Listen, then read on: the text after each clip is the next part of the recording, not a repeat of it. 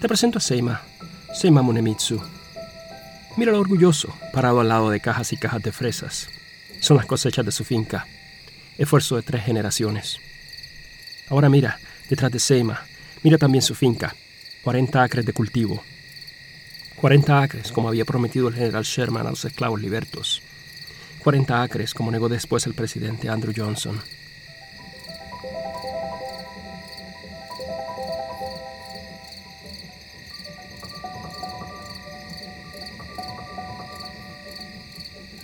Permíteme contarte la historia de esa finca, la finca Monemitsu, y de las dos familias que la cultivaron, y lo que la vida les trajo, trabajo, esfuerzo, injusticia, luchas, derrotas y victorias.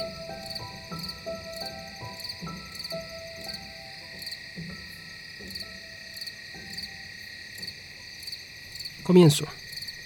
Hacia el año 1900, madre, padre e hijo. Tres monemitsus que se marchan de su isla, una isla en el archipiélago japonés. Madre, padre e hijo, una especie de trinidad. Cruzan el Pacífico y llegan a California por el estrecho dorado, el estrecho Golden Gate, la entrada a la tierra de leche y miel, la entrada a la bahía de San Francisco. Eran campesinos y siguieron siendo campesinos. Se empleó de bracero el padre en las fincas frutales. Se empleó de bracera la madre en las fincas frutales, bracera cocinera lo que fuera. el tercero, Seima, con su niñez de obrero migrante.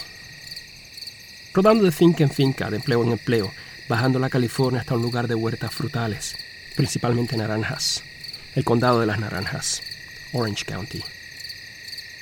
Y trabajaron, y ahorraron, y vivieron parcamente.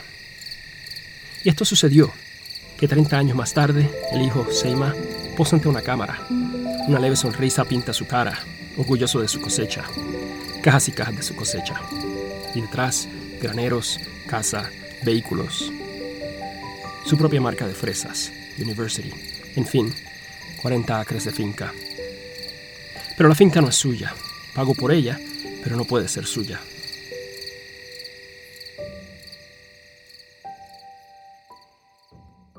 Retrocedamos.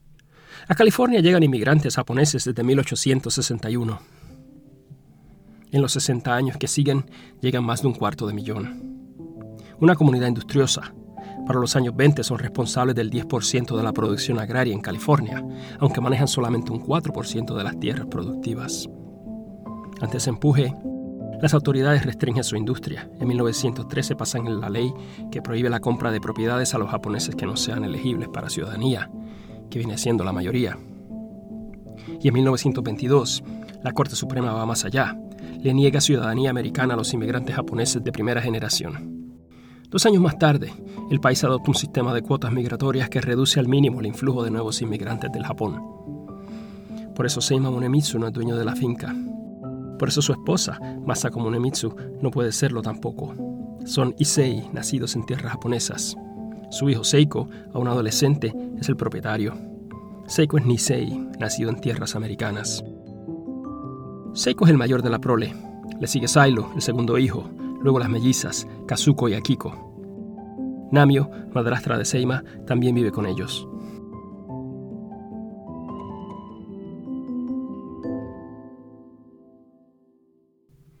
Ahora mira Felicita. Felicita Gómez Martínez. También nace en una isla, la isla de Puerto Rico, en el pueblo de Juncos, en la Sierra de Luquillo, zona de tabaco y café.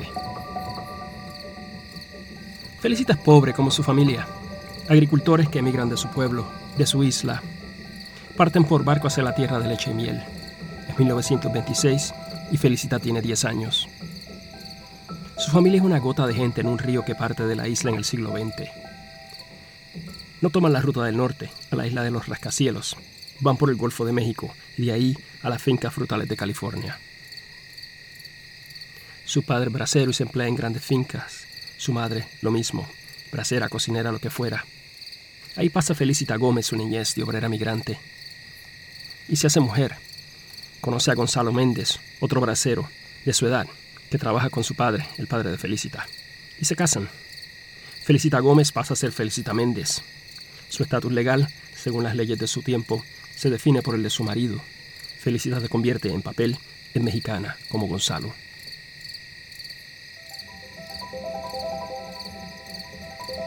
Felicita y Gonzalo se establecen en Santa Ana, California. Ahorran dinero, viven parcamente y montan un cafetín que llaman La Prieta. ¿Sería acaso el apodo de Felicita por su piel oscura? Bueno, no lo sé, lo imagino. Felicita y Gonzalo tienen dos niños, Gonzalito y Jerónimo. Después, una niña, Silvia.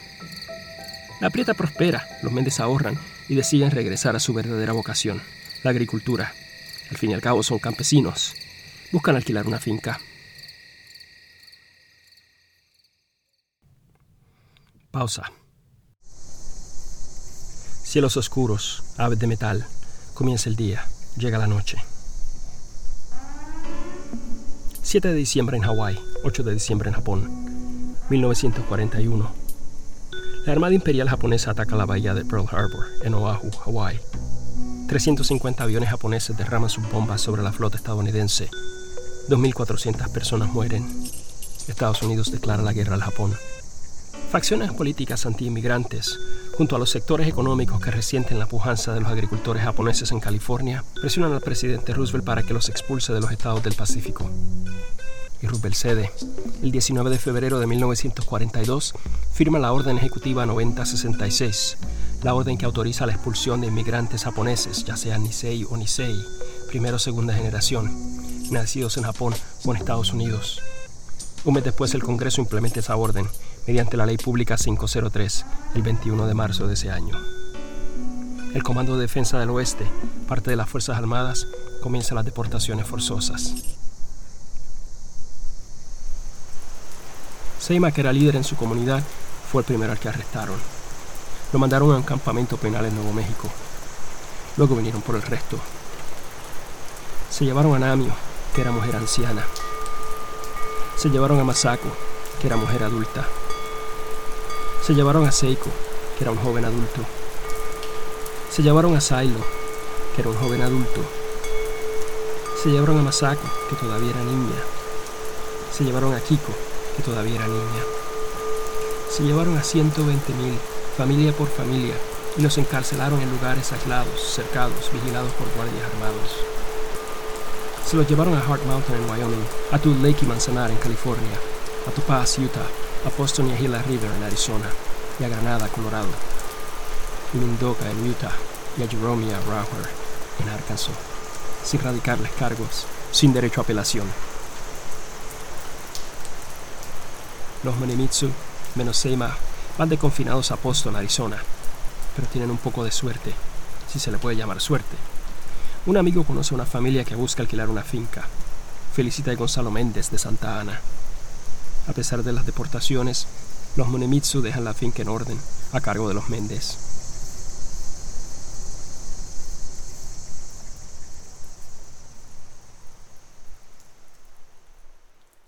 Los Méndez se mudan a la finca Monemitsu, en el pueblo de Westminster, y mandan a escribir a sus tres hijos en la escuela.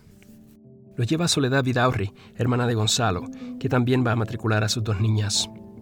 Por su marido, Soledad y sus hijas llevan apellido vasco, que los funcionarios toman por francés. También por su marido llevan piel clara las hijas de Soledad. Los funcionarios de Westminster inscriben en la escuela a las niñas Vidaurri, pero sus primos, los Méndez, los refieren a otra escuela que queda más lejos de su residencia. La escuela se llama Hoover Elementary, pero es mejor conocida como la Escuela Mexicana. Los estudiantes de Hoover la recuerdan como una miserable casucha, sin columpios ni equipo de juegos, al lado de un rancho de vacas que tenía una verja eléctrica. Gonzalito, Jerónimo y Silvia no son los primeros estudiantes de California con este problema. Explico. Para 1854, la legislatura de California separa a los niños afroamericanos en escuelas aparte. Y en 1855, la misma escuela ordena que no se van a usar fondos públicos para estudiantes que no sean blancos. Para completar, en 1864 California autoriza oficialmente el sistema de segregación escolar. Después de la guerra civil, una pequeña pero bien organizada población negra exige acceso a las escuelas públicas. Demandan a la Junta Escolar de San Francisco por negarse a matricular a una de sus niñas en una escuela de blancos. La Corte decidió en su contra. Como resultado, la Corte Suprema de California dicta en 1874 que la segregación racial, bajo el sistema de igual pero separado, en inglés separate but equal, es un sistema legal. Esto es 22 años antes que el caso de Plessy versus Ferguson en Luisiana, que legalizaría la segregación bajo esa misma ideología en todo el país. A diferencia de otras minorías, la población de ascendencia mexicana no estaba incluida entre los grupos a segregar, pero para 1910 muchas partes de California habían expandido la lista, también incluyendo gente de ascendencia mexicana. Y esto es lo que se encuentra los Méndez al tratar de matricular a sus hijos en la escuela más cercana. La familia protesta ante el principal de la escuela sin resultados. Luego va a las oficinas del distrito, lo mismo. Entonces, Felicita y Gonzalo deciden llevar las cosas más allá y toman unas medidas bastante serias. Reorganizan sus planes domésticos y de negocios y ahora Felicita se va a encargar de la finca de fresas por cuenta propia y Gonzalo se va a ocupar de un ataque legal contra la segregación escolar. Lo primero que hace Gonzalo es organizar a otras familias en su misma situación. No se conforma con la zona de Westminster, también se mueve a Santa Ana, a Garden Grove y a Almodena, que son en la zona circundante y en total consigue que cuatro familias se unan para erradicar una demanda colectiva. Las familias Estrada, Guzmán, Palomino y Ramírez demandan al Distrito Escolar de Westminster a nombre de 5.000 niños de esos condados. Gonzalo y las otras familias consiguen un abogado de derechos civiles de Los Ángeles, David Marcus, y van a corte.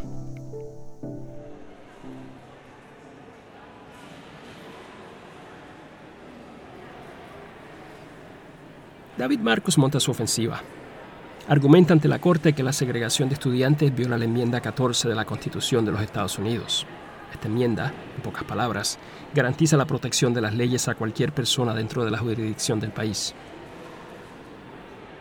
Otro abogado de Los Ángeles, Joel Ogle, defiende a los distritos escolares. Su argumento, que la Corte Federal no tiene autoridad sobre las decisiones escolares porque son de jurisdicción local. Además, Ogo justifica las llamadas escuelas mexicanas como una necesidad para proveer educación especial a estudiantes que no hablan inglés y que no están familiarizados con las costumbres y valores de Estados Unidos. Insiste que las escuelas separadas son iguales a las blancas que por lo tanto son constitucionales, bajo el precedente de igual pero separados. Por primera vez en las cortes estadounidenses, los demandantes usan el testimonio de una socióloga y de un experto en pedagogía. Plantean que la segregación obstaculiza el aprendizaje del inglés y que es un recordatorio constante de inferioridad, de no ser parte de la comunidad. Pero el momento más memorable del juicio es el testimonio de Silvia Méndez. Silvia, diminuta a sus 10 años, casi desaparece detrás del podio. Su voz es pequeña, pero su mensaje es potente. Silvia le explica a la corte cómo se sentía en una escuela segregada, de estructura dilapidada, con libros de segunda mano descartados de la escuela blanca. Y testifica en un inglés impecable, contradiciendo el argumento que la segregación se debe a la falta del dominio del inglés.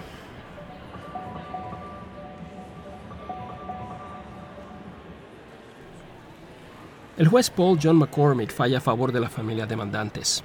McCormick establece que la Corte Federal tiene jurisdicción sobre cualquier violación de derechos constitucionales que la segregación dificulte el aprendizaje del inglés y que los distritos asignaban estudiantes con apellidos en español a las escuelas segregadas sin ni siquiera considerar o darle examen a los niños para ver qué tal conocimiento tenían. McCormick está de acuerdo que la segregación de niños de ascendencia mexicana implica inferioridad donde no la hay, pero ojo, McCormick no emite juicio sobre la constitucionalidad de separate but equal, igual pero separado. El distrito de Westminster no acepta la derrota y apela a la decisión ante la Corte Suprema de California.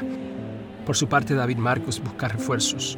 Se le une además otra organización muy importante, la Asociación Nacional para el Progreso de Gente de Color, en inglés la NAACP. Con ella viene un joven abogado de derechos civiles que luego será muy famoso y hasta llegará a ser juez de la Corte Suprema, Thurgood Marshall. Thurgood Marshall se une al equipo legal y les ayuda a desarrollar el argumento que las escuelas segregadas no pueden ser igualitarias. El panel de siete jueces decide unánimemente mantener la decisión original del juez McCormick. Al igual que McCormick, la Corte Suprema de California evita opinar sobre la legalidad de separados pero iguales. La decisión solo protege a los niños de ascendencia mexicana contra la segregación, pero en reacción al caso, el gobernador de California, Earl Warren, aprueba una ley para eliminar todo tipo de segregación escolar. Con eso terminan 100 años de segregación escolar en California. El resultado del caso Méndez versus Westminster es importante, pero también tiene sus límites. Los primeros que solo aplica al estado de California, y lo segundo es que no cancela la doctrina separados pero iguales. El verdadero impacto va más allá. El caso sirve de prueba para un argumento legal contra toda segregación en las escuelas públicas, Como vimos, Thurgood Marshall utiliza este caso para desarrollar los métodos y argumentos que usará seis años después en el caso Brown of Ed, el caso que sí declaró la ilegalidad de la doctrina separados pero iguales, marcando el fin de la segregación racial en todas las escuelas en los Estados Unidos. La familia Munemitsu estuvo encarcelada por más de tres años. A Seima, el Departamento de Justicia lo transfiere a Nuevo México y a Colorado. El resto de la familia siguió detenida en Boston, Arizona. Seiko, siendo el hijo mayor, consiguió permiso para trabajar fuera del campamento, pero para obtener ese permiso tuvo que firmar un juramento de lealtad a los Estados Unidos, el mismo país que lo está encarcelando. Seiko consiguió trabajo en Colorado, separado de Sema y el resto de su familia. Para 1944, después de más de dos años, Semo logra reunirse con la familia. Pero no es la reunión que esperaba. Es un traslado al campo de detención de Boston. Están confinados, pero al fin están juntos. Los Munemitsus tienen dos cosas que otras familias en su posesión desearían. Un hijo que está trabajando y una finca bajo su propiedad, gracias al acuerdo con la familia Méndez. La guerra termina en agosto de 1945. Ese mes, Seiko regresa a California y firma una extensión del alquiler a la finca. Para facilitar el regreso, después de tres años y medio de detención, Seiko y los Méndez unen esfuerzos. Los Méndez van a seguir viviendo en la residencia principal y manejando la finca, y pagan alquiler a los Menimitsus. Los Menimitsus van a vivir en los edificios de la finca, en los lugares donde dormían los obreros migrantes. Los Méndez se comprometen a contratar a los Munemitsus para cualquier oficio necesario, pagando los salarios prevalentes. O sea, que cuando llegan a casa a finales de 1945, los Munemitsus se convierten en inquilinos en su propia finca. Y las dos familias comparten la finca por otro año más.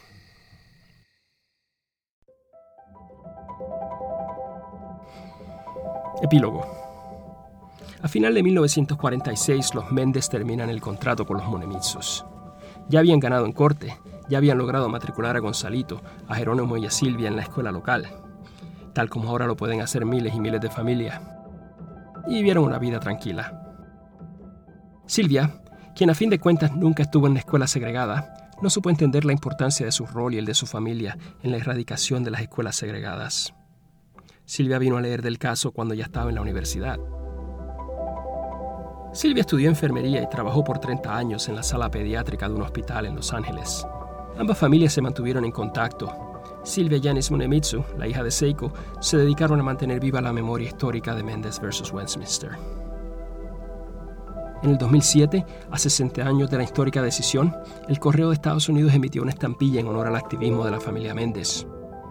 En el 2009, el condado de Orange bautizó una nueva escuela con el nombre Felicita y Gonzalo Méndez Learning Center. Y en 2011, el presidente Barack Obama otorgó a Silvia Méndez la Medalla Presidencial de Libertad. Hoy día Orange County, el condado de las naranjas, ya no es zona agrícola. Donde antes hubo fincas, ahora se esparcen los suburbios de Los Ángeles. Y en vez de huertas frutales, te encuentras con el reino mágico de Disney. En Westminster, una nueva ola de inmigrantes, esta vez vietnamitas, construye una nueva vida.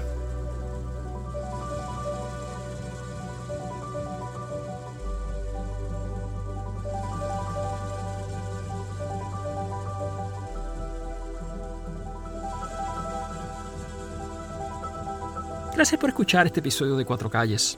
La investigación se basa en la obra de Kaitlyn Yoshiko Kandil, Francisco Macías, Annie Tang y Philip Sonkel. Música de Rewind, Adeline Yeo y Maciej Solnowski. Cuatro Calles es una producción de Eric Quiñones Maurás.